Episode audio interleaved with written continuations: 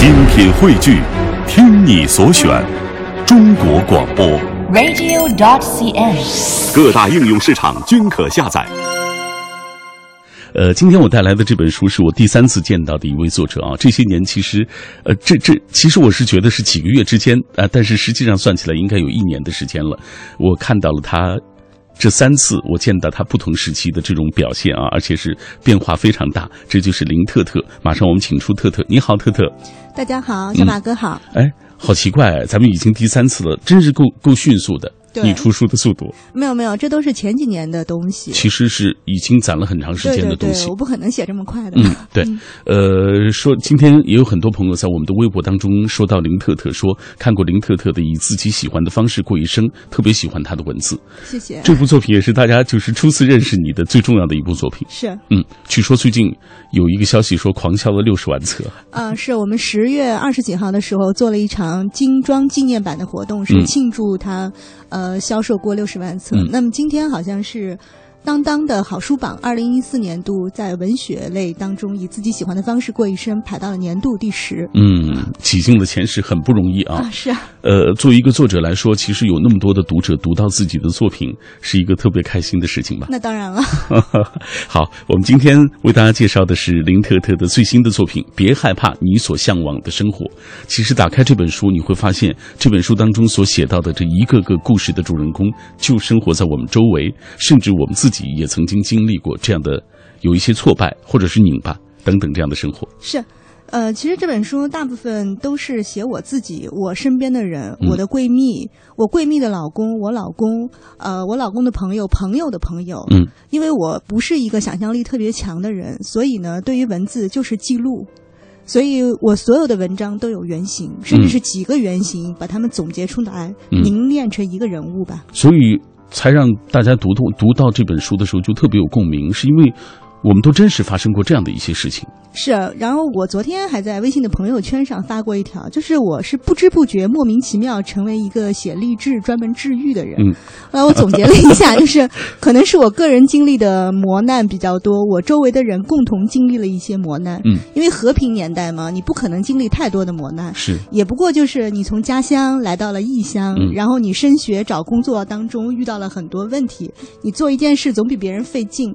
那么事情遇到的多了，你周围的人遇到的也差不多的事儿的时候，那么你就会写出来。嗯，就像刚才我跟小马哥私下里沟通了，对，每一个群体都有他的文字代言人，那么可能我就是这个群体的代言人，嗯写出了很多引起我这一类人共鸣的东西。嗯，刚刚我们在这个直播室外面，林特特还鼓励我说：“小马哥，你也应该写一写，当然因为你面对的这作者太多了，是而且他们可能不止来一次啊。”是啊，啊，所以每一个人都会有不同的变化。哈哈。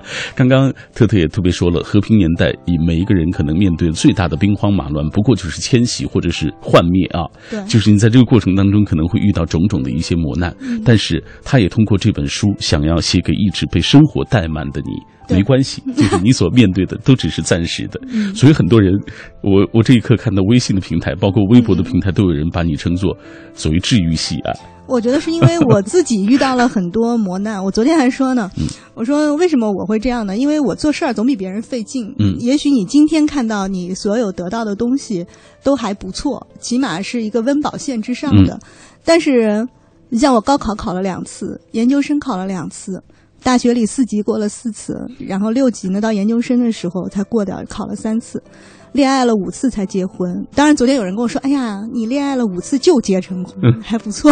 ”我还打过三年的房子的官司，然后呢，又曾经在一家单位里因为户口的问题强迫留了四五年，这也是我书中写到的一个问题。嗯待会儿我们可以展开来谈。没错没错，就是因为我觉得我得到的每一样东西都挺费劲的，所以呢，就会写成这样的一个东西。嗯，我们一听这个别人的这个境遇啊，或者经历比自己还糟糕，就心里特别舒服。因为那个你会遇到很多事儿啊，你必须要在困境当中逆生长。嗯，我最擅长绝地反弹嘛，所以就是不用写别人了，就写自己看到的、经历的。也许你治愈了自己，别人看着你也挺治愈他的。说得好，这就是林特特我所认识的他啊。今天我们介绍他的最新的作品《别害怕你所向往的生活》。以下我们透过一个短片来了解这本书。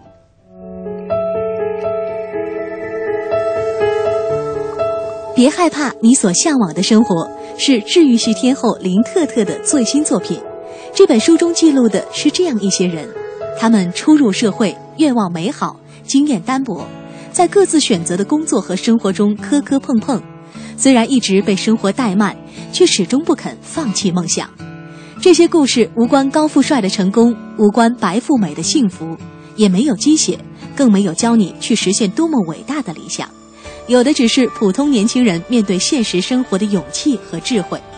作者从一个旁观者的角度，呈现了他们步入社会之后真实的经历和感受，把他们的恐惧、屈辱、拧巴、困惑、坚持和顿悟，都逐个融化在能促人反思和激发勇气的笔尖。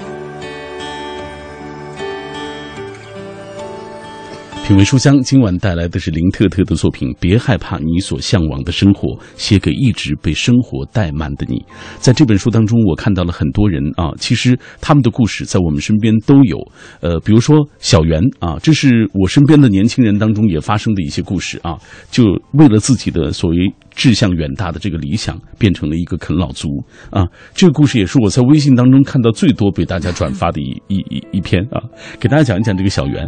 呃，那么小袁呢，我会在真实写这篇文章的时候做了一些处理，因为呢，原型呢也是我亲戚的一个孩子嘛，可能跟我是一个呃表姐弟或者是堂姐弟的关系。那么小袁呢，我觉得是绝对能代表一批八零后、九零后，甚至像我们这种七零末的。那么家境呢不是很差，为了培养这个孩子呢，家庭呢已经付出了很多努力。嗯。所以呢，让这个孩子呢在成年以后仍然觉得像小时候一样，只要我好好学习了，你就应该支持我。我不知道小马哥有没有这种感觉？嗯。我们从小就是是好好学习了。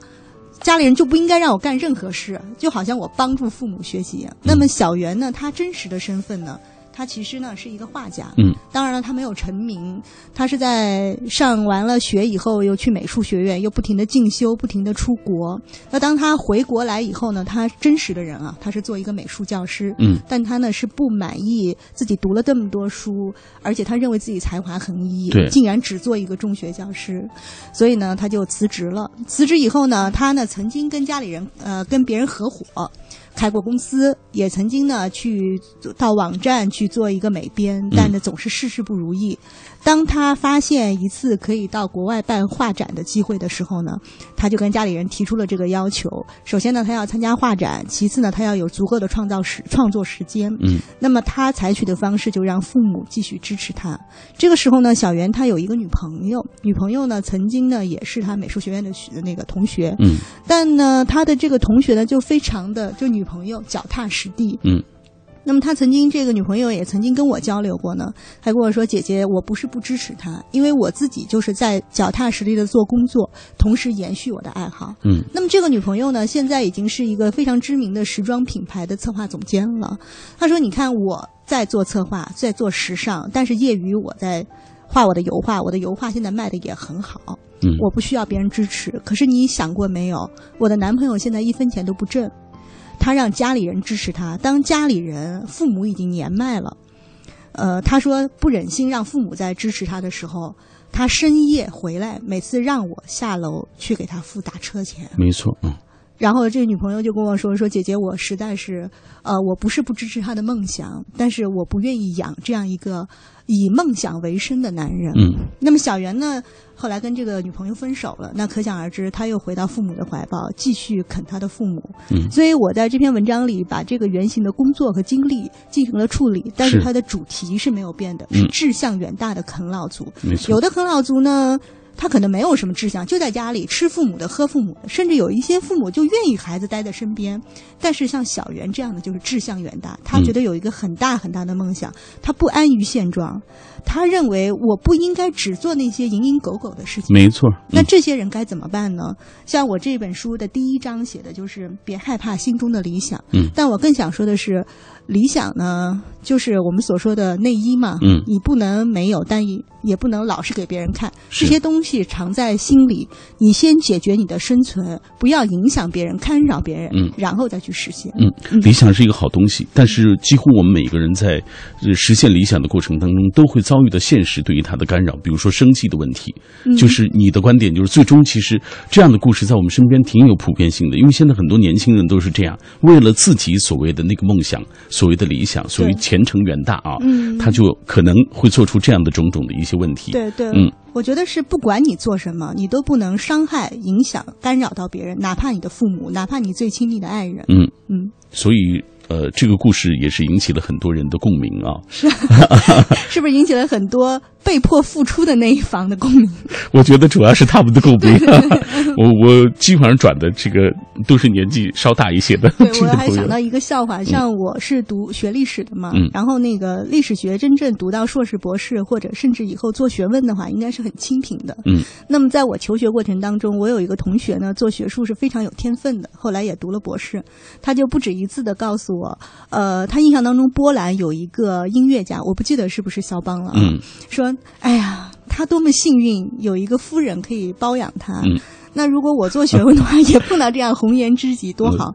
那现在想想，其实我个人认为这是一个很无耻的想法，嗯就是你实现你的理想，必然要付出为理想的那些甘于清贫，嗯这也是一种勇气。你不能把你你想得到理想这些代价让别人承担。嗯，好，这本书我们说了，每一个章节它都有一个特别好的名字，都是以“别害怕”为题的啊。呃，刚刚你说的这一段就是别害怕你心中的理想啊。呃，今天我们也有很多朋友啊，通过微博、微信以及蜻蜓 FM 的方式，也在以“别害怕”为题，说到自己内心的那些曾经害怕，如今觉得已经不过如此的那些东西啊。呃呃，我们接下来也给大家读几条吧，因为很多人都在说到自己的那种感受。呃，我们来看一看大家的那种分享。嗯。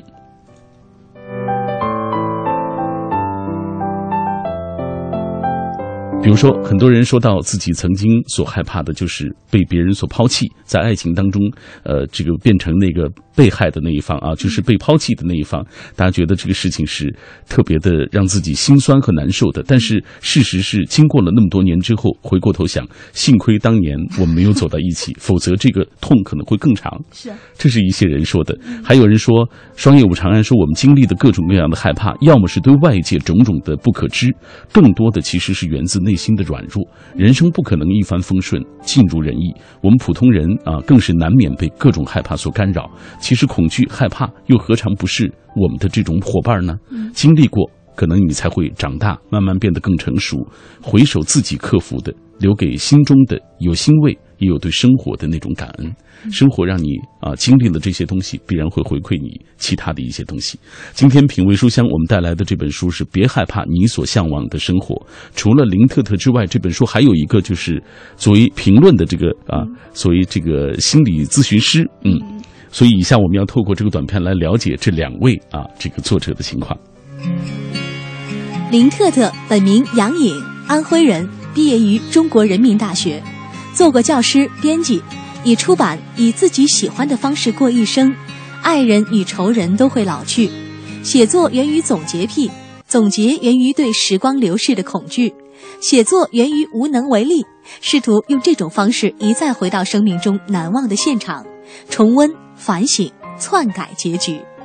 龚学平，资深心理咨询师，强迫性思考症患者，喜欢文学、绘画和一切形而上，喜欢为生活的片段寻找解释和意义。心理月刊、中国青年报等多家媒体特约心理专家，著有译作《打破心理治疗师心中的禁忌》。这样两位作者啊，通过不同的他们所这个擅长的面，来跟各位一起分享我们在生活路上所面对的种种的一些困境。呃，我是 Monkey 说了，九年前那段时光被我认为是目前人生中最灰暗的一段时光，自杀的心都有了，就是缺少那种自杀的勇气。但很多年过去之后，挺感谢那段岁月带给我的伤害和感悟，以及我自己能带着微笑的面具走过那段日子。人生其实没有最黑暗，有的只是走向成熟的那种历练。虽然挺痛苦的，但走出来就是重生。还有人问林特特一个问题，就是在你人生当中，你所谓的那个害怕或者灰暗的时光是什么时候？嗯、嗯，这也是想我想跟大家分享的一个故事，也就这本书的第二章“别害怕暂时的迷茫”当中的找户口还是找工作。嗯，呃，我我觉得我个人人生最灰暗的时候应该是在零六年吧，因为我零五年毕业。嗯，那会儿就是当时都是随波逐流嘛，因为很很多同学都留在了北京，那我觉得我毕业以后也应该留在这里。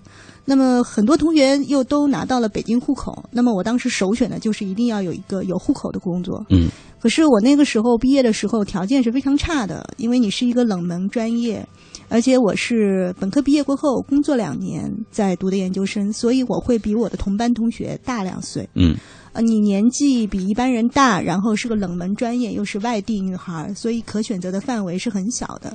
那么当时呢，我就找到了一个北京的国企。嗯那么为了得到这个户口呢，我也签了一个不平等条约，就是签了五年。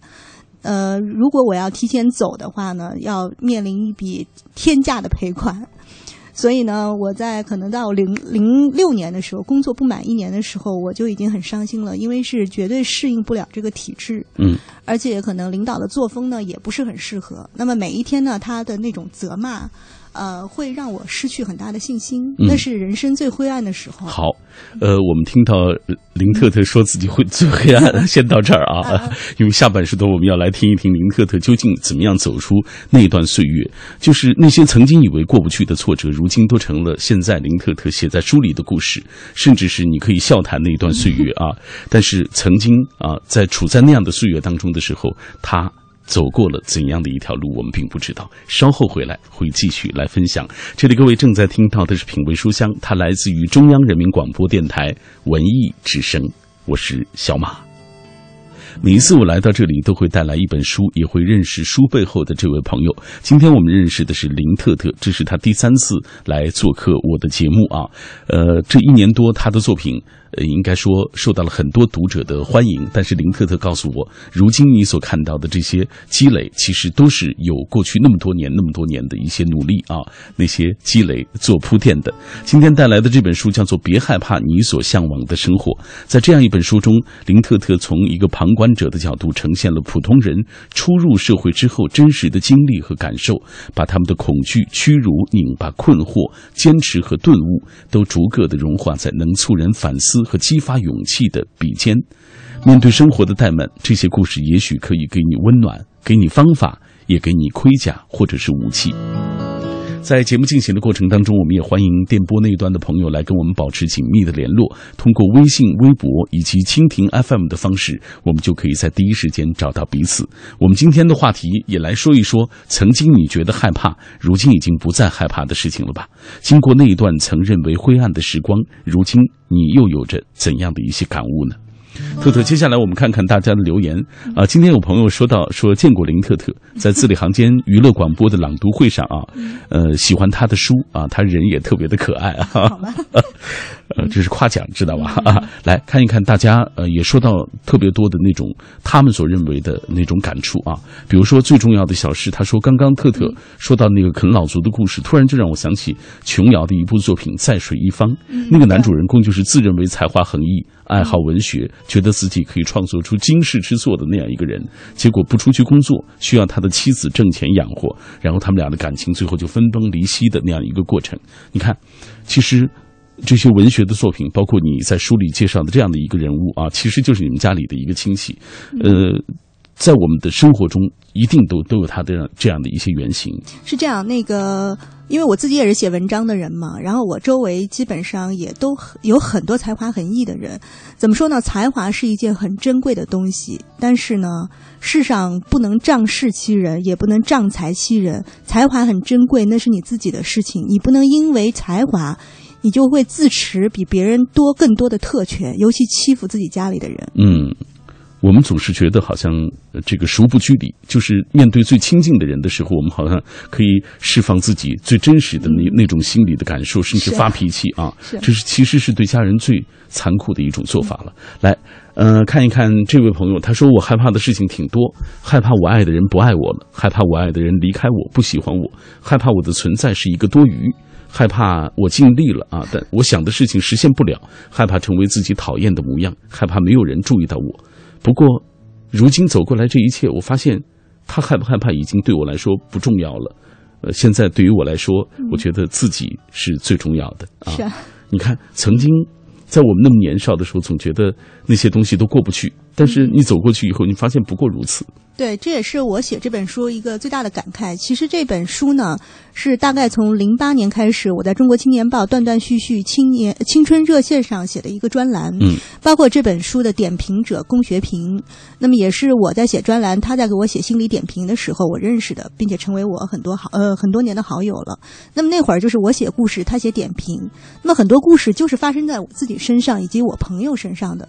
有的时候我是看到龚学平的点评，才发现啊，事情是这样的。嗯，那么现在呢？今年我把这些跟职场初入社会有关的文章聚拢在一起的时候呢，我除了看当年的点评，那么我自己呢，应编辑的要求，每一章都加了一个特特说。嗯，那么这个时候呢，我突然觉得这个策划、这个编辑非常好。就是前几年你觉得过不去的事情，这几年你把它放到一起去，你自己给自己写一份总结。你忽然意识到，就是很多事情你不用觉得过不去，嗯为什么呢？就是我那会儿觉得简直就活不下去了，或者就有一段时间觉得这个事儿肯定不行了。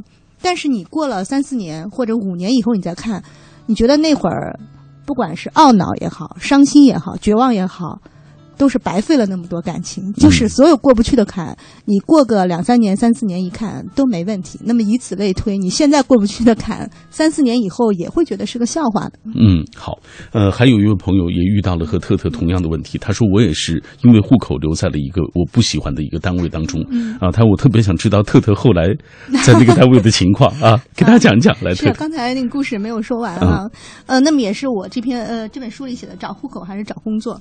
然后那会儿就是刚才已经铺垫过了，因为种种原因，最后为了个户口就找到了一个国企吧。那么那会儿也是心情很不好，在一段时间内，我真的深深的后悔，觉得不应该随波逐流。呃，首先我可能当时能回到我自己的家乡安徽合肥，嗯，呃，那也是个很好的城市。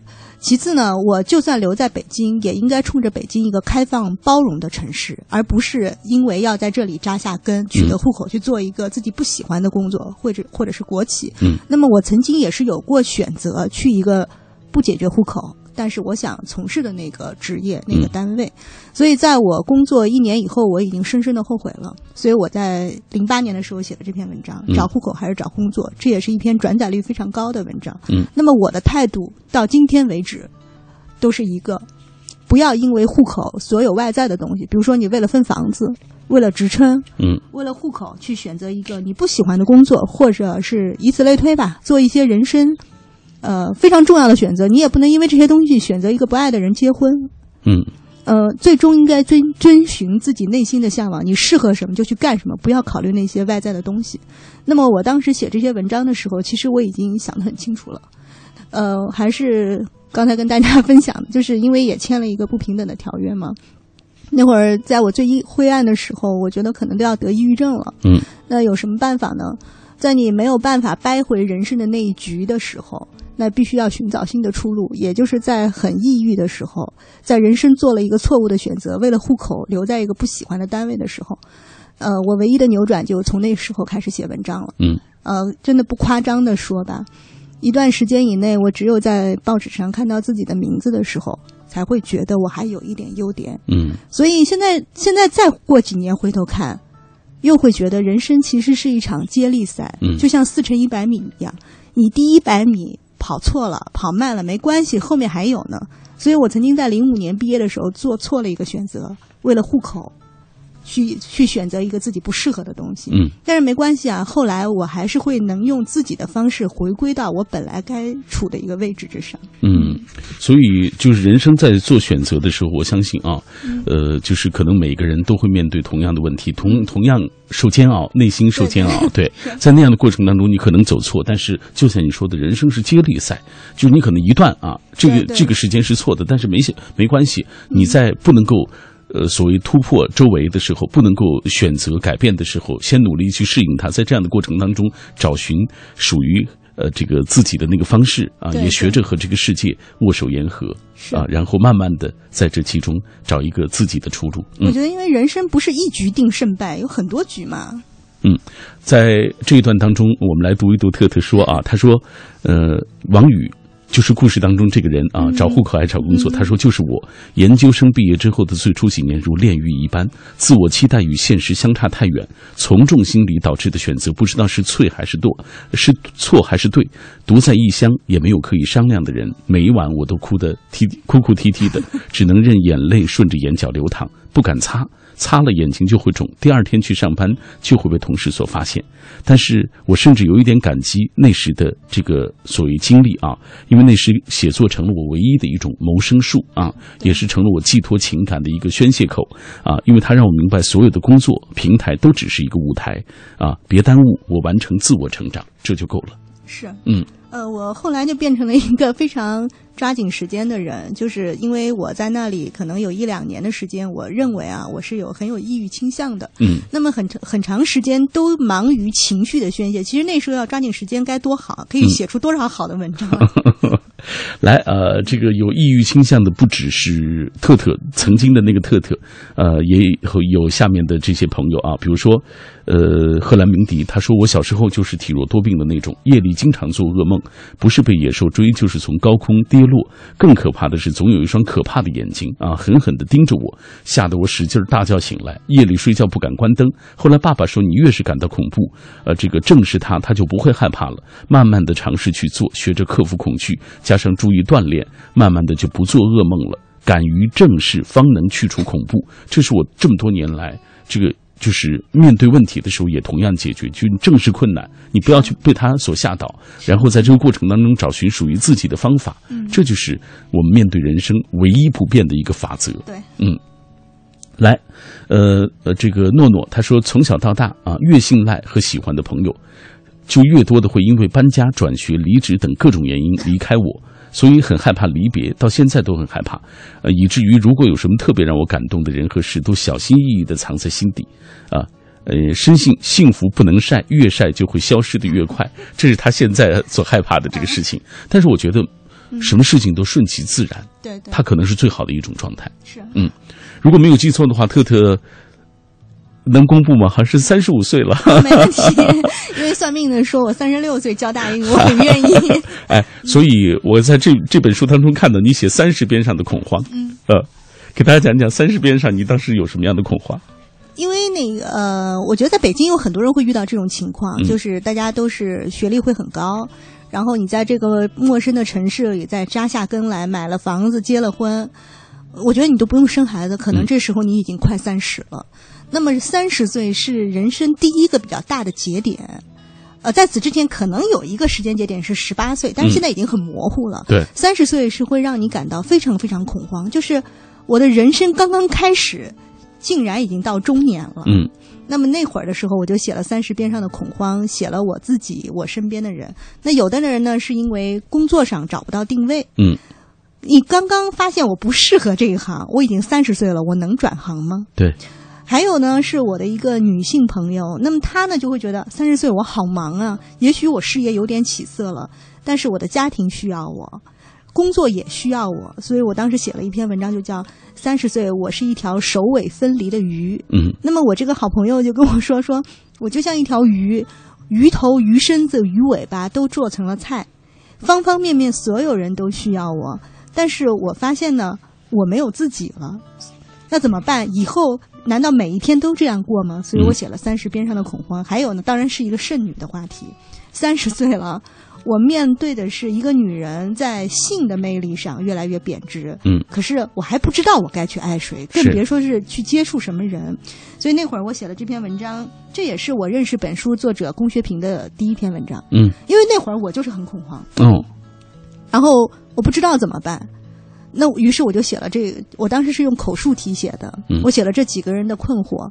那么当时我就是在中国青年报上看到龚学平写的点评，我当时觉得特别的震动，就是他解决了我一个大的心理问题，我就迅速的给他打了一个电话，找编辑要了他的电话号码，嗯，然后我们成为了朋友。那么可以分享一下啊，当时龚学平写的那个点评，就是说根本就。不用恐慌，嗯，就像刚才我们看到那位听众朋友表达的，你越害怕什么，你就要越正视什么。那么龚学平的点评当中就说了，三十岁呢是你的人生的一个节点，你很恐慌，但是你为什么不把它视为一个契机，去盘点一下人生的库存？嗯，你终于开始正视那些从小大人为你为你树立的那些目标，而你现在并不需要的东西。盘点库存的时候呢，你可以把那些你不喜欢得到的世俗所规定的东西扔掉，重新规划一下人生。嗯，那么你第一次正视自己，盘点库存，可能以后你的人生是提速的。那么就我个人的体验，确实是。我觉得我三十岁到三十五岁这五年，解决了我前十几年或者二十几年没有，呃就是没有解决的问题。嗯，这五年的速度绝对是我前面的不能说几何级，肯定是以倍级的。嗯，那么小马哥，您刚才说认识我这一年多，我都变化很大。对，是，对，那这三十岁到三十五岁这五年来的变化，让我现在回头看看，三十边上的恐慌根本不足以恐慌。嗯，那么这几天我在微信朋友圈上，我也会有很多朋友会比我小几岁，他们也在恐慌。一到三十岁，尤其是女孩子，一定要办一个盛大的生日 party，然后要不停的发表感慨。嗯为什么我最后会觉得这本书有价值呢？就是你遇到的一波一波的问题，你初入社会的时候，大学毕业遇到的问题，你现在解决了，你觉得那些小屁孩儿有什么呀？对，但是你会发现，你遇到的问题，人家还会遇到。是，比如说一代一代人都会遇到。对，到我三十五岁的时候看《三十边上的恐慌》，我会觉得，当时真的是浪费了很多精力恐慌。嗯，但是我今天仍然会有很多问题啊，我也还有很多恐慌的事，还是刚才说的，以此类推。嗯，以过去的我来衡量现在的我，觉得明天的我也没有什么可以害怕的。嗯嗯，在这一段啊，刚刚这个呃特特特别提到了龚学平的点评啊，我们也给大家读一读。龚学平说，三十岁的人越来越清楚自己的优势所在，知道自己做哪些事情更合适，效率更高。更重要的是，到了三十岁，你内心的判断标准也日渐清晰了，你比二十岁时拥有更大的信心去做自己真正想要去做的事情。所以你没必要来恐慌啊、你不如站在这个起点上，把它当做一个起点，再重新的出发，对自己过去啊做一个总结，然后以利于自己更好的去上路。各位，你听到的声音，它来自于中央人民广播电台文艺之声品味书香。每晚九点到十点，喧嚣落定以后，倦意袭来之前，我们都会和各位一起来分享一本书。今天晚上，小马带来的这本书来自于林特特，《别害怕你所向往的生活》。别害怕你所向往的生活一书中，作者从一个旁观者的角度，呈现了普通人初入社会之后真实的经历和感受，把他们的恐惧、屈辱、拧巴、困惑、坚持和顿悟，都逐个融化在能促人反思和激发勇气的笔尖。那些你曾经害怕的、受辱的、拧巴的、困惑的和坚持的，都将成为你驾驭生活的资本和勇气。面对生活的怠慢，这些故事可以给你温暖，给你方法，给你盔甲和武器，助你重拾勇气，和自己的心愿在一起，学会跨过自己这道坎儿，实现可操作的你所向往的生活。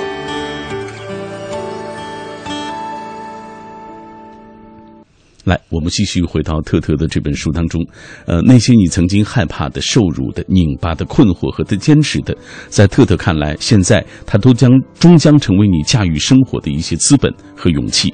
呃，特特在这本书当中也写到了职场关系。你知道，其实，在职场是我们这一天当中其实最大量的时间，除了你。回家睡觉，你最长时间待的就是职场了。但是这个职场关系如果处理不好的话，实际上会对一个人的情绪啊、精神状态，以至于他的这个事业前途影响特别大啊是。所以你就特别写到了职场关系。嗯、我其实我写的职场关系。怎么说呢？跟一般的职场书还是有区别的，因为这几年好像职场书都特别的红。嗯，那么我会觉得很多职场书已经变成了一种职场厚黑学，或者是一种成功学的东西。嗯，那其实我并不是一个复杂的人，我也不鼓励在职场有很复杂的东西。那么在一个，嗯，我们现在鼓励成功和厚黑的职场，那该怎么能做一个简单的人呢？我觉得首先你要有自己的准则，嗯你肯定是你是与人为善的。你对别人的预设立场也应该是善意的。别人如果做了什么事，你不能一开始就觉得他是不怀好意的。那么再有呢，还就是我们说的，你害怕他，不如正视他。嗯，那么这当中呢，我会用很多故事来表现，这些故事也都是真实发生的。那么有正面的，有反面的。那其中呢，可以举一个例子啊，就是我在这本书里头写了一个职场关系，就是办公室里的逢场作戏。嗯，那么很多人刚刚进职场的时候呢，就觉得跟每个人搞好关系是非常必要的。嗯那么像有的小年轻呢，就觉得可能我给每个人就是带点零食啊，嗯呃，每个人就是需要帮忙的时候我都帮忙，是不是就好了呢？嗯其实也不是的，有的时候呢，你反而适得其反。那我可以举一个例子，这是非常有意思的。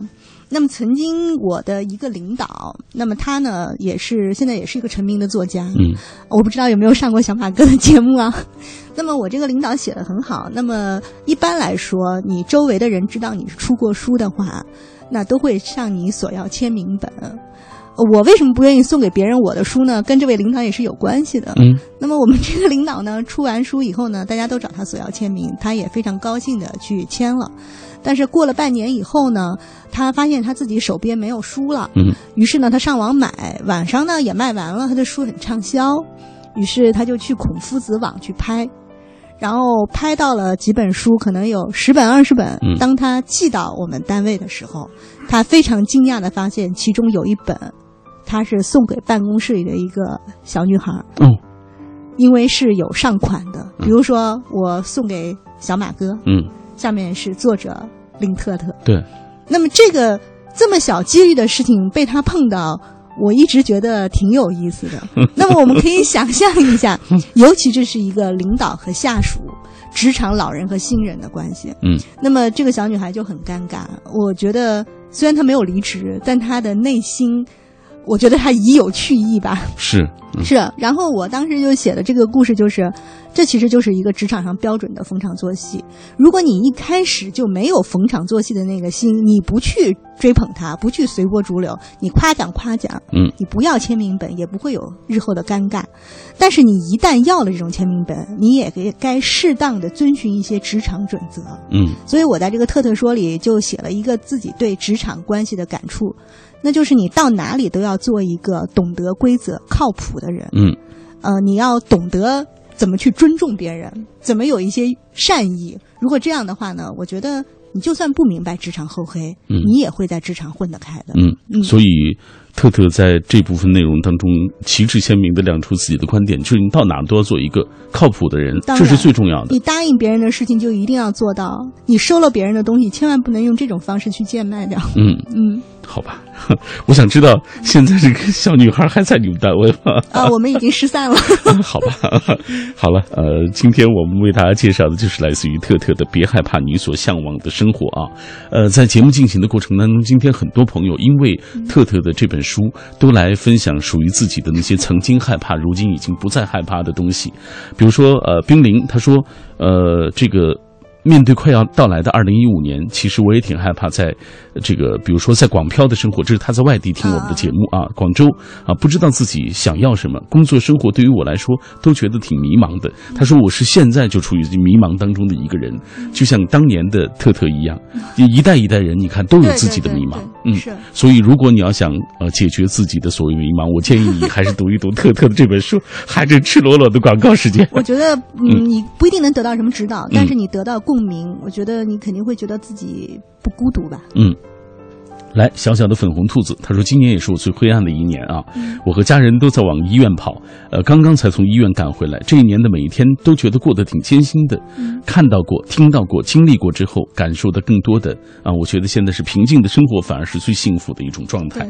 曾经你平静的生活过，你觉得有多么无聊，如今才觉得哦，嗯嗯那些平静原来就是幸福。当然，嗯，嗯所以你看，经历过之后，它才有对比。嗯，而我们的幸福都是对比出来的。是有时候我们的幸福也是在别人的仰望当中，而我们自己却不自知。好了，今天的品味书香啊，我们说到那么多害怕啊，说到那么多，呃，我没有说一个励志的词词啊，但是我们都觉得，所有你曾经面对的那些困惑啊，包括拧巴受辱，其实都成了如今你驾驭生活的那些资本，包括你继续走下去的那个勇气，因为曾经那么苦过，如今又怎么样呢？哎，对，好，今天非常感谢特特再一次做客我的节目。哎，说一说下一本书吧。以你出书的这种态 速度啊，啊，我这个这些书都是前几年的专栏合集，那么现在呢是会跟凤凰联动做下一本书，那是写民国女子的。嗯，呃，其实也是延续我一直以来的那个以自己喜欢的方式过一生嘛，这是我写作的母题。我会写一些我很欣赏的民国女性，或者说历史上的女性吧，她们身上有很多值得我学习的。那么尤其现在我们知道的民国女子，大部分都是婚恋市场的，嗯，太太的客厅。但是不是这样的？中国的第一批职业女性，或者是第一批我们能知道的名媛，她身上有很多值得我们今天职业女性学的突破勇气。嗯，那么我自己是职业女性，我也希望写的过程当中能得到他们的一些东西。嗯，好，品味书香，呃，我们会继续期待林特特的最新作品啊，我们也期待她能够再一次做客我的节目。好了，今晚的节目就到这里了，感谢林特特。也感谢听众朋友收听今天的品味书香。好，谢谢大家，明晚再会。